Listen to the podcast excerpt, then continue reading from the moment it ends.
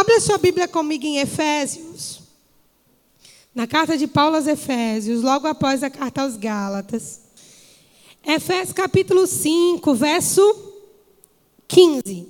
Diz assim: Portanto, vede prudentemente como andais, não como nécios, e sim como sábios, remindo o tempo, porque os dias são maus. Por essa razão, por qual razão? Porque os dias são maus. Não vos torneis insensatos, inertes, distraídos, mas procurai compreender qual é a vontade do Senhor. E não vos embriagueis com vinho, no qual há dissolução, contenda, mas enchei-vos do Espírito. Falando entre vós, entre vós, no meio de vocês, com salmos, entoando e louvando de coração ao Senhor, com hinos e cânticos espirituais, dando sempre graças por tudo ao nosso Deus, em nome do nosso Senhor Jesus Cristo, sujeitando-vos uns aos outros no temor de Cristo. Diga amém. Leia comigo o verso 17. Por essa razão, não vos, não vos torneis insensatos, mas procurai compreender. Irmão, discina cada verbo desse: procurar, compreender. Procurar e compreender qual a vontade do Senhor. Amém? Você está pronto para receber a palavra? Vamos orar? Pai, em nome de Jesus, nós te damos graças, Senhor, nessa noite, pelo teu Espírito e pela Sua palavra. Nós oramos, Paizinho, pedindo revelação, discernimento. Oramos para que o Senhor fale ao nosso coração, que saiamos daqui mais aperfeiçoados, que o Senhor possa encontrar no nosso coração um lugar onde a Sua palavra desça e possa transformar nossa vida um pouco mais, a Sua imagem e a Sua semelhança. Ó oh Deus, fala ao nosso coração. Estamos como filhos na tua mesa. Em nome de Jesus nós oramos. Amém. Glória a Deus. O apóstolo Paulo, como a maioria das suas cartas, ele está instruindo a igreja em Éfeso. É uma, a carta de Efésios, a carta aos irmãos em Éfeso, é uma carta global. Trata de tudo. De tudo que o povo devia saber sobre como se comportar dentro da igreja, dentro da comunidade. Lembrando que nesse período da igreja, os irmãos não iam para a casa deles, né? Eles viviam, em sua maioria, já em comunidade. Então, a vida na igreja e a vida na casa se confunde em algum momento, porque eles viviam muito juntos, né? Muitos já tinham vendido as suas propriedades eles, e eles moravam juntos. Então, a carta de Paulo aos irmãos em Éfeso é uma carta instrutiva. Em vários momentos, Paulo vai dar instruções. E quando a gente observa nos capítulos, quando vai passando, a gente percebe que no intervalo entre uma instrução e outra, Paulo sempre dá um conselho. Né? Ele dá uma instrução, ele dá uma ordem, ele dá um conselho. Ele diz como que deve tratar assim, como deve agir assim, e ele vai lá e dá um conselho, ele justifica esse conselho. Então a carta aos Efésios é uma carta muito rica. É, eu, eu motivo você a ler, amém? Motivo você a ler. Em especial, hoje, nós vamos falar sobre um crente que fica firme na presença de Deus. E eu vou explicar o que é se ficar firme e o que é que tem a ver com o que nós estamos falando aqui, com o que nós lemos aqui. Firmeza espiritual não é sinônimo de religiosidade. Um crente que é firme não é um crente que é duro com as pessoas e consigo mesmo. Firmeza espiritual não é no pulso que você demonstra isso. Firmeza espiritual não é no grito que você demonstra isso. Firmeza espiritual não é demonstrado, queridos, na força de uma fala, de uma instrução ou de uma ordem. Firmeza espiritual é sinônimo de constância. Um crente firme automaticamente é um crente constante. Um crente que ainda não é firme, ele ainda é inconstante. E todo perigo nas escrituras, perigo real, perigo real, é o perigo que ronda a inconstância. Mais do que a própria morte, por exemplo, Jesus falou: por que, que vocês temem aqueles que vão entregar vocês à morte? Né? A ser chicoteado. Vocês deviam temer aquele que tem poder para lançar vocês no inferno. Né? Então, até mesmo os perigos que a gente vai ver nas Escrituras, eles, eles são sofrimentos, mas temporais. Os perigos reais nas Escrituras, eles giram em torno de um crente inconstante. E um crente inconstante, irmã, é pior do que um ímpio. Porque o ímpio, ele ainda não tem motivos para crer.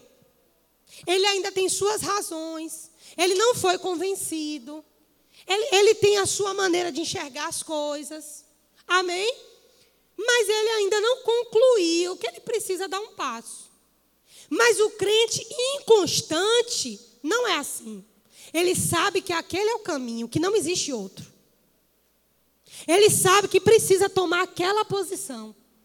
Ele sabe que precisa fazer aqueles concertos, que deve se comportar dessa daquela maneira, mas ele não consegue manter aquela posição.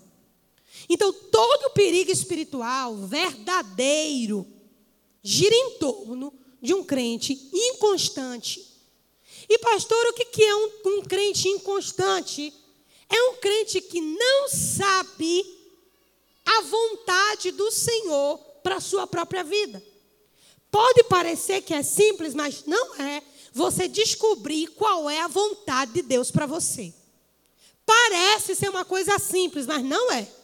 Isso não tem a ver com habilidade, com talento, com impostação vocal, com dinheiro.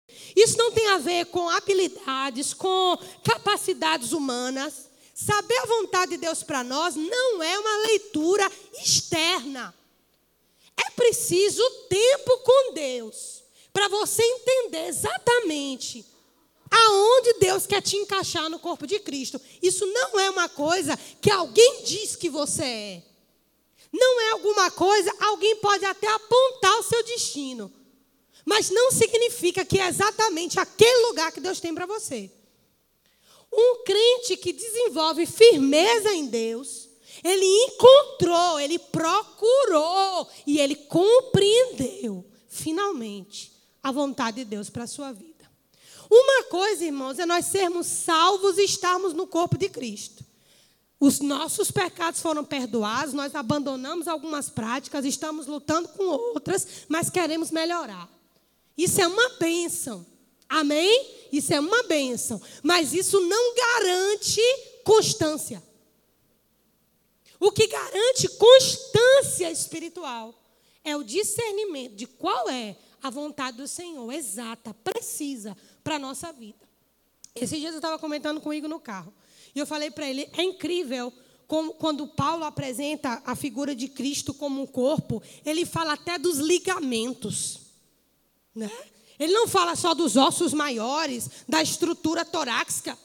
Ele fala até da importância das ligas no corpo. Isso significa, querido, que para você encontrar exatamente o seu lugar no corpo de Cristo, é um trabalho. Amém?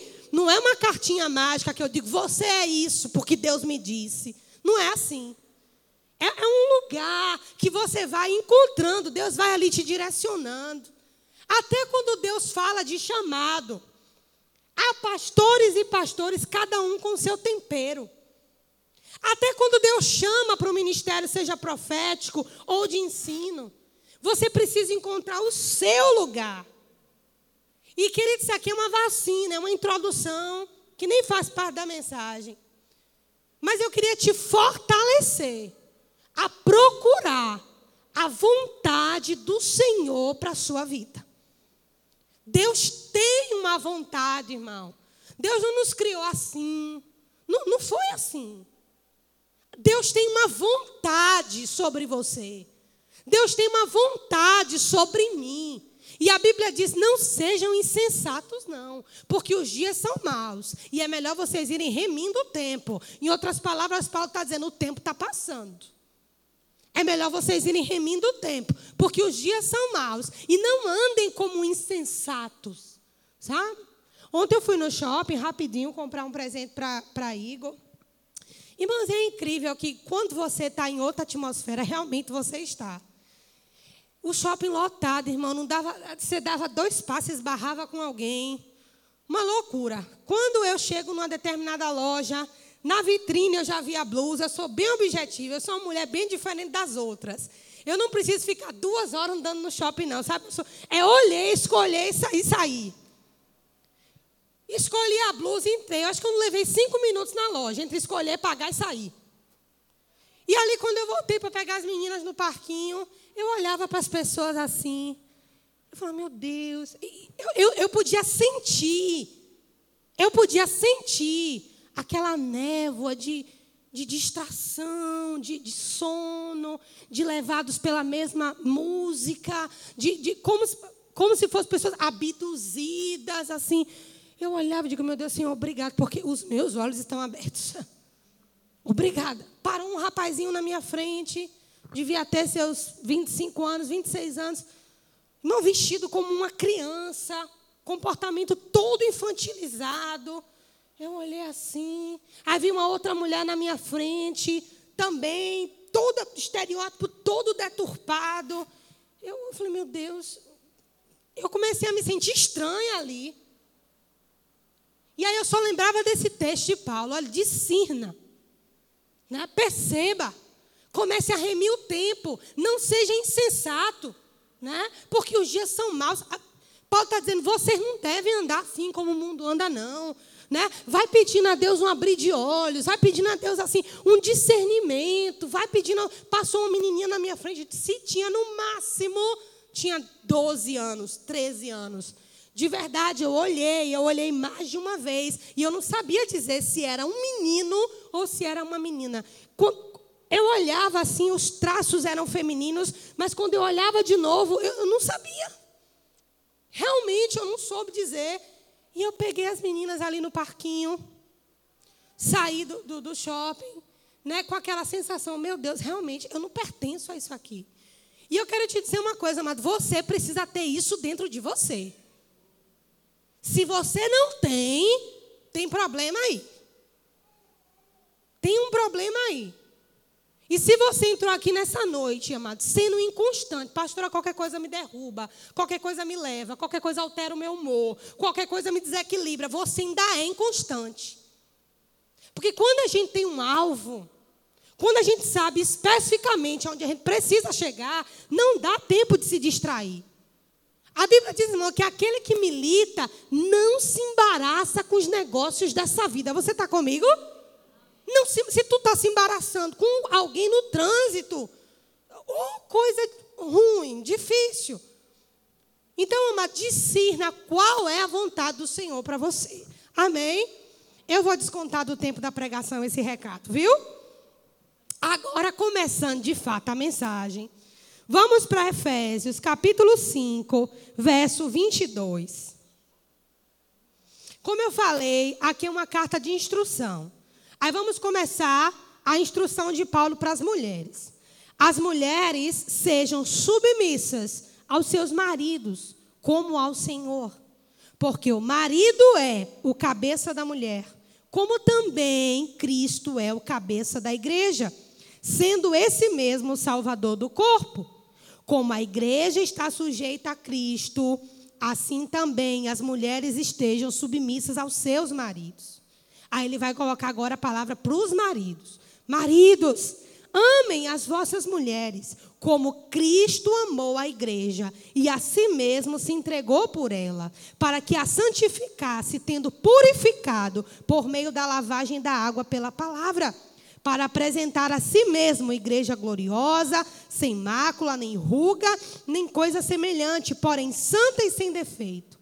Assim também, maridos, amem a sua mulher como ao seu próprio corpo. Quem ama a sua esposa, ama a si mesmo, porque ninguém mais odiou a sua própria carne, antes a alimenta, cuida dela, como Cristo fez com a igreja, porque somos membros do seu corpo. É por isso, eis que deixará o homem, seu pai e sua mãe, se unirá à sua mulher e se tornarão uma só carne. Agora vá comigo, Efésios 6:1. Filhos, agora Paulo já vai para um outro conselho, para os filhos. Filhos, obedeçam os vossos pais no Senhor, porque isso é justo. Honra teu pai e a tua mãe, que é o primeiro mandamento com promessa, para que te vá bem e seja de longa vida sobre a terra.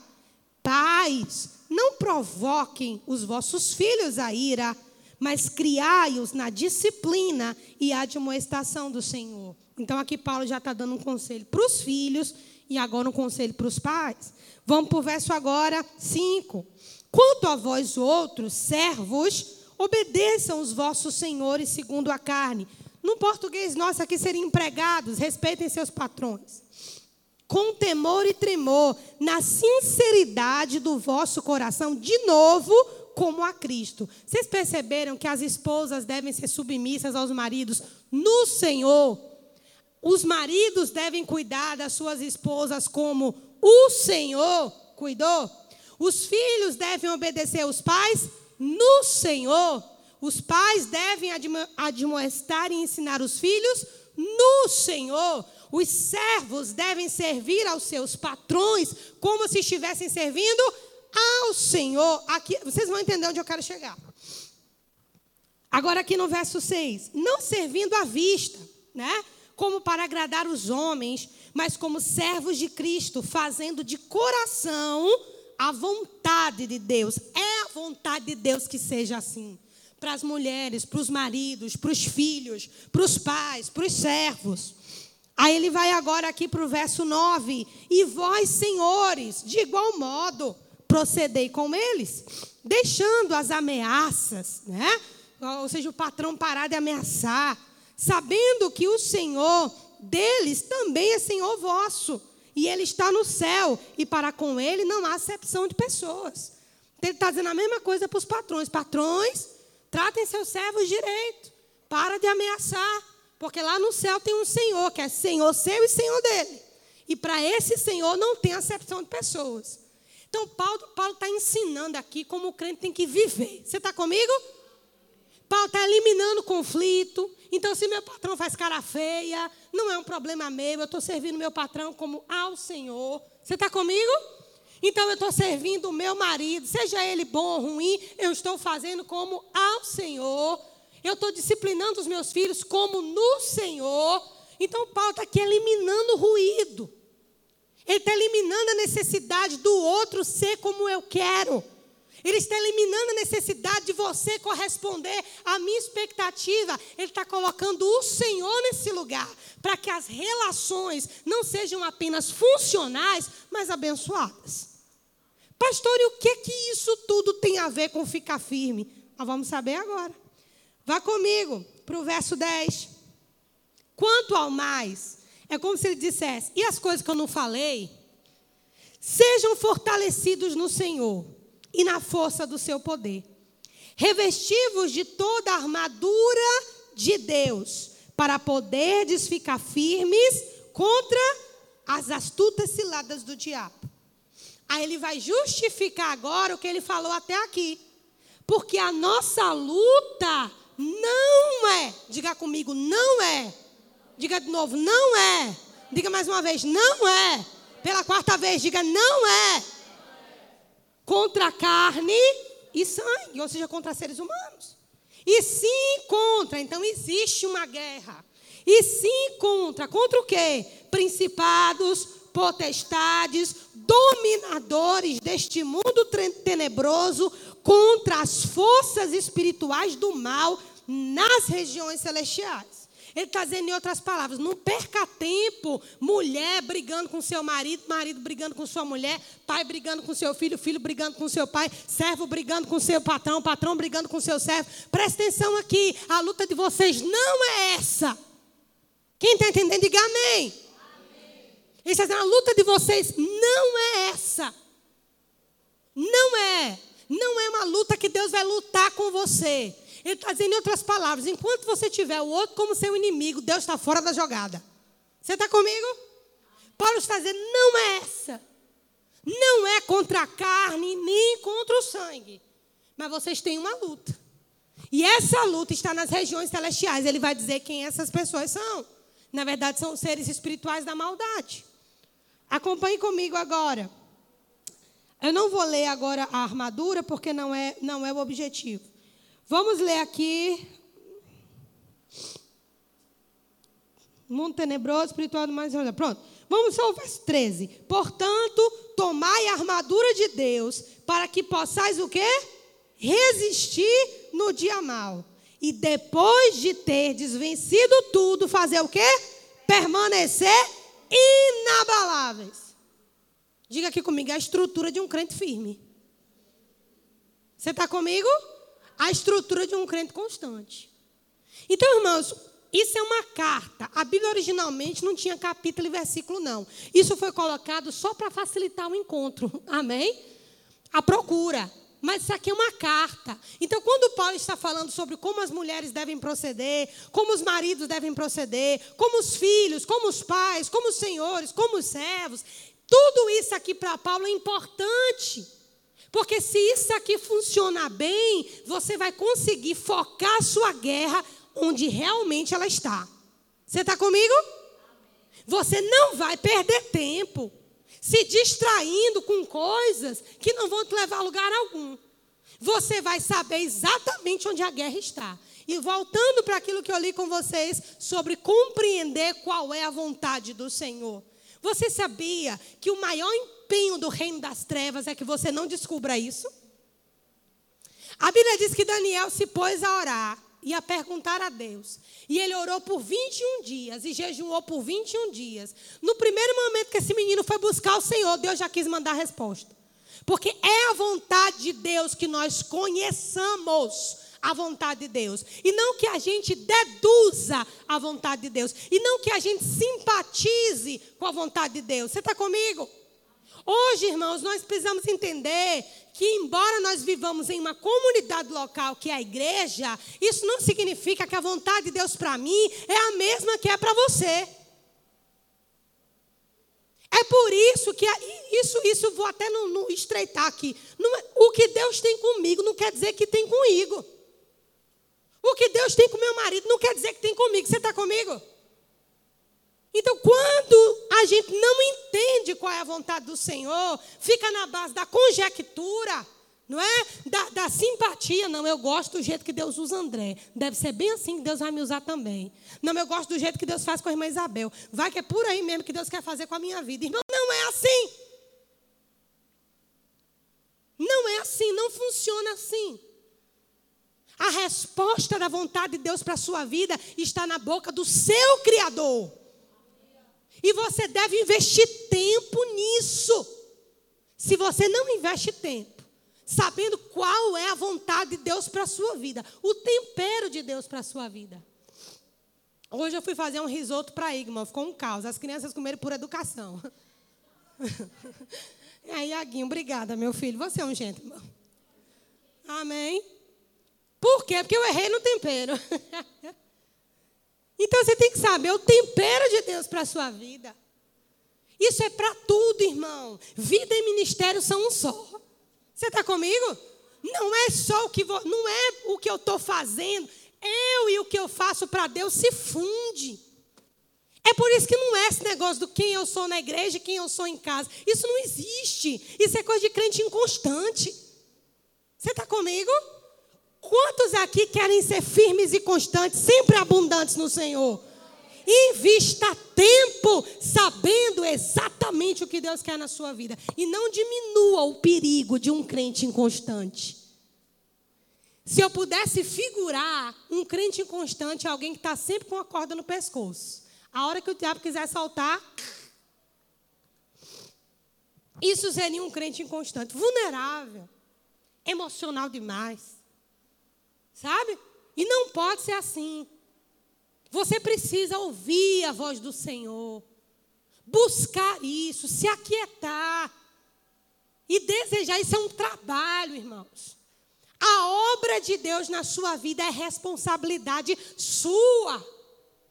Você precisa achar isso. Porque quando você achar esse lugar, o diabo não te para mais. Irmãos, para a glória de Deus eu digo isso. Eu achei o meu lugar. Achei. Olha, demorou, viu? Bota aí uns 20 anos na conta. Até encontrar exatamente o que Deus tinha para a minha vida. Hoje eu sei. E quando você sabe, eu sei qual que é a localização geográfica que Deus tem para a minha vida. Eu sei qual que são os dons que Deus me usa. Eu sei os limites que eu não posso infringir, que eu não posso passar. Você está comigo? Eu sei as zonas de perigo. Só que isso, irmão, não é uma carta que você recebe do céu, não. Isso é nas suas experiências com Deus, nos seus fracassos. Fracasso tem poder de quebrantar o coração. Não despreze seus fracassos, não. Coloque nas mãos de Deus, irmão, que Deus vai fazer de um jeito tão especial. Que você vai agradecer por esse fracasso um dia. Você está comigo? Agora, a gente vive como o oposto do que Paulo ensinou a Éfeso. Né? Como insensatos. A gente acorda, vai trabalhar amanhã. No meu caso, eu tenho lá uma pila de roupa para lavar. Tem os meninos para mandar para a escola. Tem a agenda da igreja desse mês. Tem minha própria agenda pessoal. Né? Tem, um, tem um bocado de mulher para fazer o curso que eu não mandei um e-mail ainda. Tem um trocentas coisas para fazer. E você também. Mas se antes de tudo isso, você não frear, irmãos, eu te digo, até as suas atividades mais simples, elas fazem parte da vontade de Deus para você. Até as suas atividades mais simples, elas fazem parte da vontade de Deus para você. A gente viajou no final de semana, não foi assim? Eu cheguei, eu cheguei doente. Irmãos, então juntou. E na semana antes da viagem estava chovendo, vocês lembram? Então, irmão, juntou assim, olhe, quase chegando no teto de roupa. Eu olhei para aquelas roupas, elas olharam para mim. Nos cumprimentamos, eu não voltei lá. Depois eu falei: tem um negócio que me ativa. Botei uma pregação de um pregador que presta. e comecei. Quando eu digo para você, é nas coisas pequenas que Deus fala com você. Não precisa esperar vir para a igreja, não. Você está comigo? Deus me deu um discernimento sobre Yasmin, sobre minha filha, numa coisa pequenininha assim. Ó. Agora, a gente vive como, com o oposto do que a Bíblia diz. Vive como insensatos. Você está comigo? Porque não sabe qual é a vontade do Senhor. Não sabe. E é para saber, pastora? É. É. E como é que eu sei, pastora? Do jeito que Paulo ensinou. Procure. Amém? Procure. Procure. Papai, o que é que o Senhor tem para mim? E Deus não vai te responder isso tudo de uma vez. Ele não fez isso na Bíblia em canto nenhum. Exceto quando Jesus nasceu, que ele deu o relatório completo na boca do anjo. Fora isso, não. Deus disse que Sansão seria o libertador, mas não disse como. Você está comigo? Diz que Josué ia substituir Moisés, mas não disse o que Josué ia fazer. Nem tudo, mano. Deus não fala tudo, não. É, é, são sinais. Mas a gente tem que estar sensível. Você está comigo? É não calar a boca numa ofensa. Vixe como Deus já falou comigo nisso. Quando você é ofendido, você engole. Pensa no momento poderoso para Deus falar com você. É quando você consegue botar a língua dentro da boca. O nome disso é domínio próprio. Crente não fala tudo que pensa. Crente pensa tudo que fala. É diferente. Se você mesmo não dá valor às palavras que saem da sua boca, por que as pessoas vão te ouvir pregar? Você está comigo? Domínio próprio. É naquele momento que você podia revidar uma situação. Daí você dá, prefere dar um testemunho de Cristo ali. Né? Você controla, você domina. Você procura, Senhor, está difícil isso aqui, me ajuda aqui, chega aqui, me, me sustenta aqui, me segura aqui. Né? Pai, me deu discernimento. Será que há algo em mim? Né? O que, que eu preciso melhorar nisso aqui? Senhor, eu quero ouvir a sua voz. Irmão, entenda uma coisa: o dom vem pronto, o chamado não. Você está comigo? Chamado é construção, a começar de caráter. Então, Senhor, chega aqui, me ajude nisso aqui. Então, queridos, eu estou aqui nessa noite para dizer isso para vocês. Se você quer ser um crente que fica firme, coloque Cristo nas suas relações. Amém? Marido, mulher, mulher, marido, filho, menino, servo, patrão. Paulo pegou os ambientes da nossa vida e colocou Jesus lá. Amém? Se coloca Jesus lá, irmão, Jesus te deve alguma coisa? Não. É por isso que não deve. Ninguém nos deve nada. Ninguém nos deve nada. Deixa eu só falar uma coisa para vocês.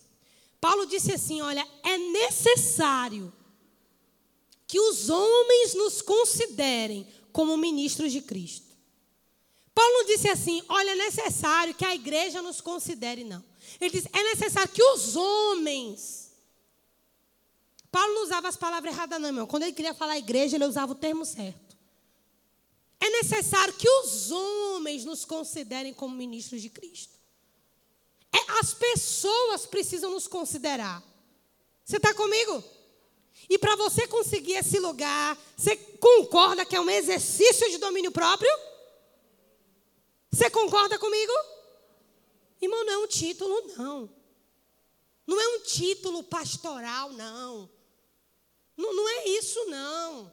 É necessário que os homens nos considerem como ministros de Cristo. Você está comigo? É os homens que nos consideram assim por causa de um procedimento. Você está comigo? Então você precisa se esforçar para isso. De verdade. E você só vai estar tá ganhando. Que, o que, que você ganha respondendo uma briga? Provar que tem razão?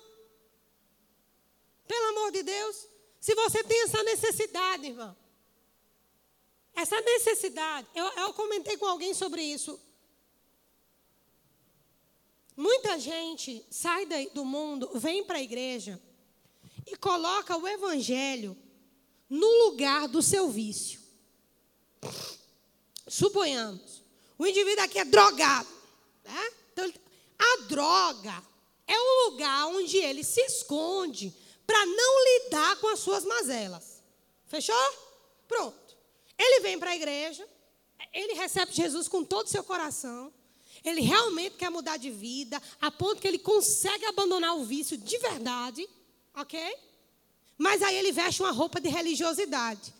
Ele trocou, ele só substituiu. E daquela mesma maneira, ele não lida com ele mesmo. Você está comigo? Da mesma maneira. Da mesma forma, uma mulher está aqui, ó, no mundo. Tinha vícios e vícios e práticas e práticas. Daí ela vem para a igreja. Ela abandonou tudo aquilo ali. Mas quando ela vem para a igreja, pronto, ela veste uma capa espiritual. Irmão, não é à toa. Olha, não, Isso é uma coisa comum. Parece que eu tenho faro para essas coisas. De entrar em alguns ambientes e a pessoa mais espiritual da igreja, a pessoa mais sensual da igreja também. Não vou dizer aonde, mas eu tive um determinado lugar que a pessoa mais espiritual da igreja, a pessoa que mostrava mais o corpo dentro da igreja. Ok?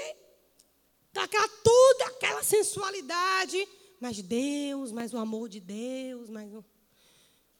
Irmãos, o nosso evangelho precisa ser genuíno. Você está comigo?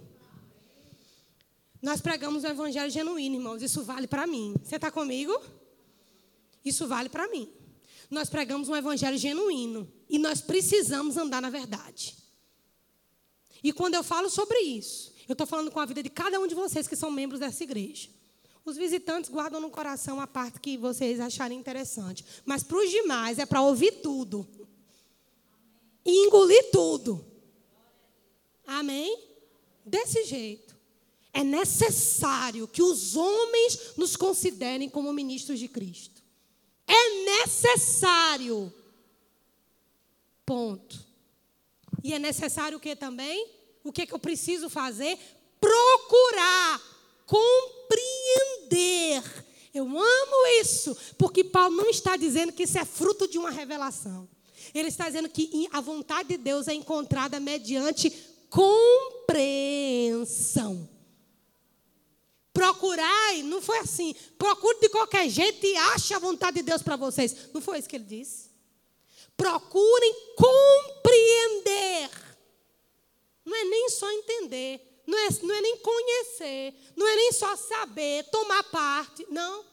Procurem compreender a vontade do Senhor. Isso é um exercício intelectual, espiritual.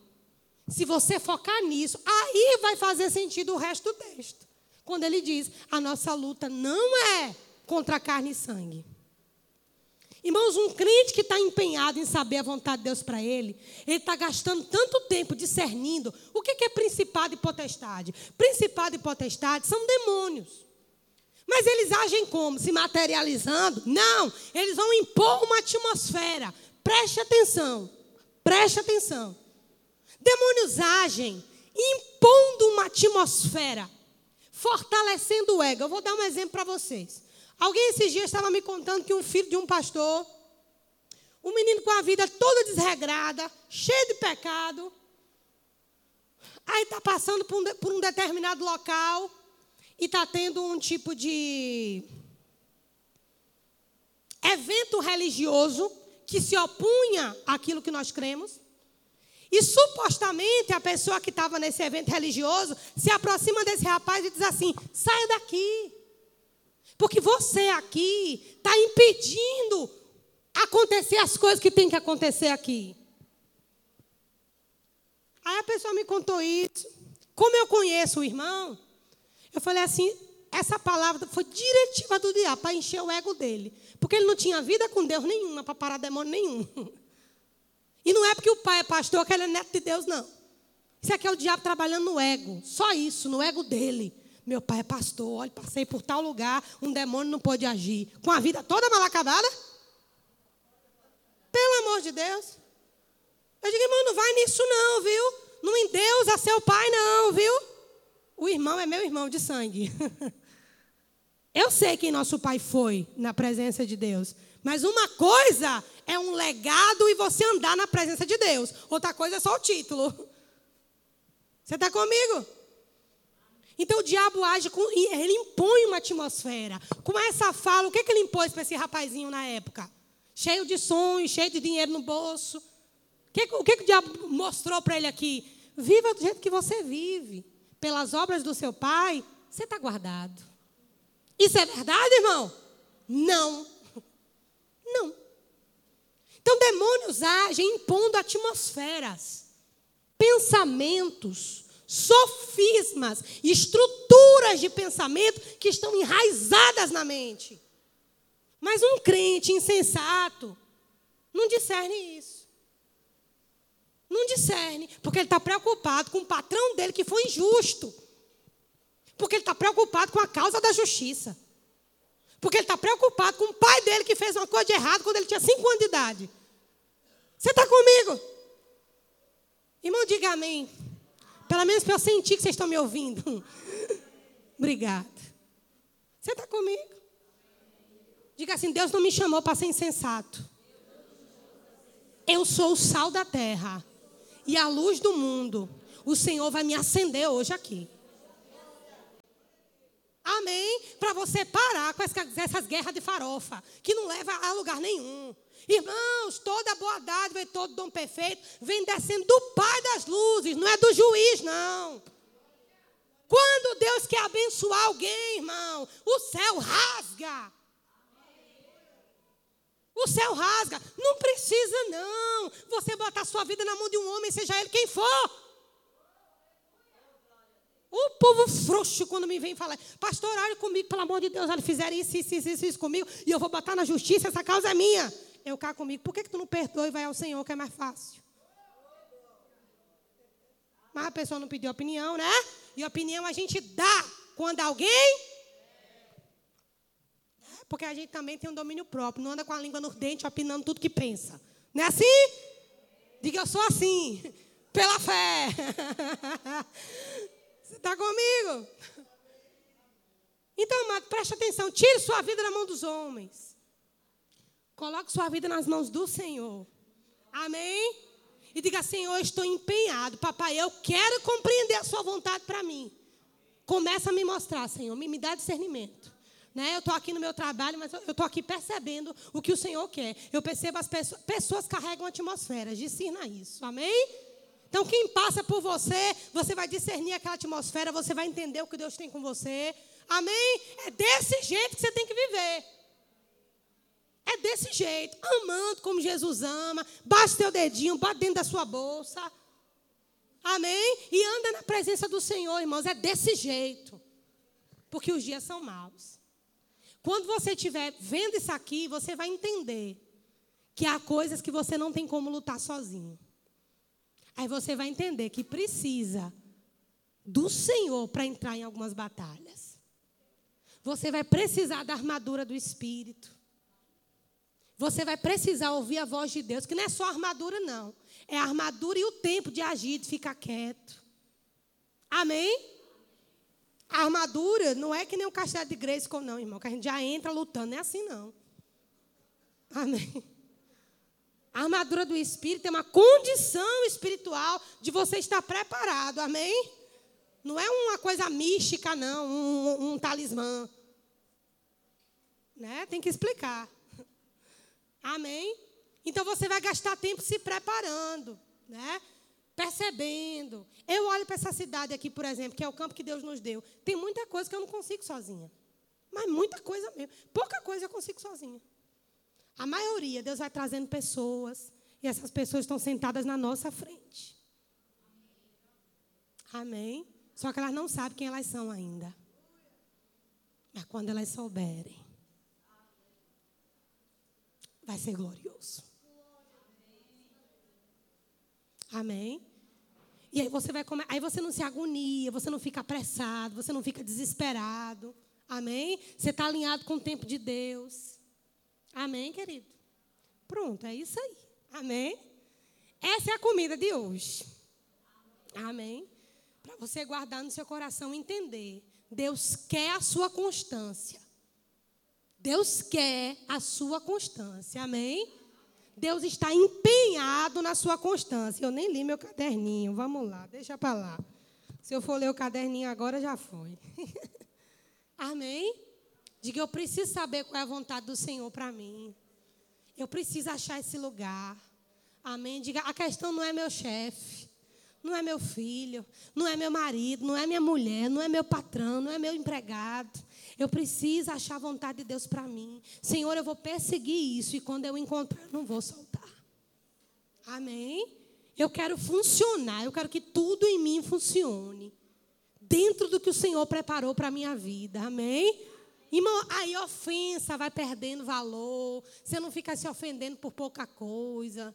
Sabe? Você não ofende as pessoas porque você está em outra guerra. Não está lutando contra a carne e contra o sangue. Amém? Contra a carne e contra o sangue, você dá dois beijinhos, você abraça, você diz que Jesus ama, serve um cafezinho e segue o fluxo, amém? Porque você está em outra esfera. Amém? E para terminar, um recado para os crentes inconstantes que porventura passaram por essa porta. Você está em um lugar de muito perigo. Você está em um lugar de muito perigo. Amém? Você está num lugar muito delicado. Um lugar muito delicado. Porque você não é alguém que não conhece a voz de Deus, não. Você pode não ter achado a vontade do Senhor para a sua vida, mas a voz dele você já conhece. Senão você não estaria aqui. Amém? E esse lugar de inconstância, de é hoje, mas não é amanhã. De eu estou forte em Deus hoje, mas amanhã eu estou pó. Sabe? De hoje eu sou super crente, amanhã eu não resisto nenhuma afronta. Irmãos, isso tem que acabar. Amém? Não é eu me vestir na igreja de crente hoje e amanhã estou com, com. Olha, deixa eu ficar quieta. Amém? Não é eu estou na igreja de um jeito, eu estou nua no Instagram. Você está comigo?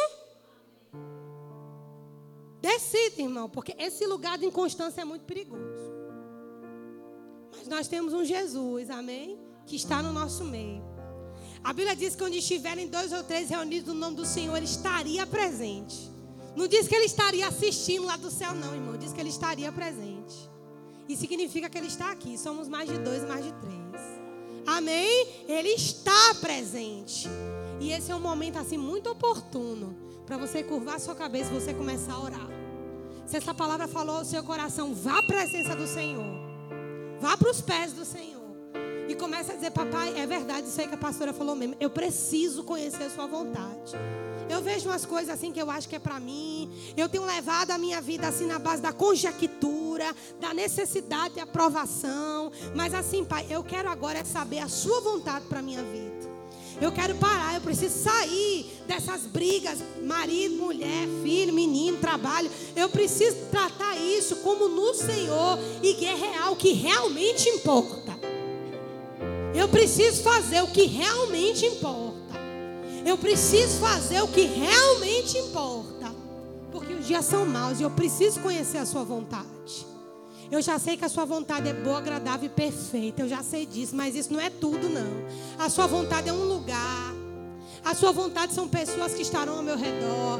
A sua vontade tem a ver com aquilo que eu vou fazer. A sua vontade tem a ver com o que o Senhor me equipou para ser. A sua vontade é poderosa, papai. É a sua vontade que eu quero achar. Na sua vontade a provisão, na sua vontade a cura, na sua vontade a restauração. Eu preciso achar esse lugar. Aleluia. Um crente na vontade de Deus, irmão, nada derruba. Nada derruba nada derruba. Porque Ele está guerreando as guerras certas. Ore no seu lugar, busque ao Senhor, aleluia. Abra os nossos olhos, Pai. Nos dê, nos dê visão, nos dê visão. Desperta-nos, acende-nos nessa noite. Em nome de Jesus, acende-nos nessa noite. Abre os nossos ouvidos, abre os olhos do nosso entendimento. Você pode colocar de pé. Aleluia. Você pode abrir a sua boca, você pode orar ao Senhor aí no seu lugar. Amém? Você pode começar a orar a partir de agora, querido. Ah, em nome de Jesus. Comece a orar, Senhor, eu quero a sua vontade para mim. Eu quero a sua vontade para mim. Isso é um lugar que eu preciso encontrar. Eu não quero estar só na igreja. Eu quero estar no centro da sua vontade. Eu não quero estar só no ministério. Eu quero estar no centro da sua vontade que eu preciso estar. Guia os meus pés, papai. Guia o meu caminho. Vai me mostrando o caminho que eu tenho que seguir. Pega nas minhas mãos, Senhor. E me leva no caminho que eu preciso ir. Em nome de Jesus, a tua unção me ensina todas as coisas. A tua unção me ensina todas as coisas. A tua unção me ensina todas as coisas.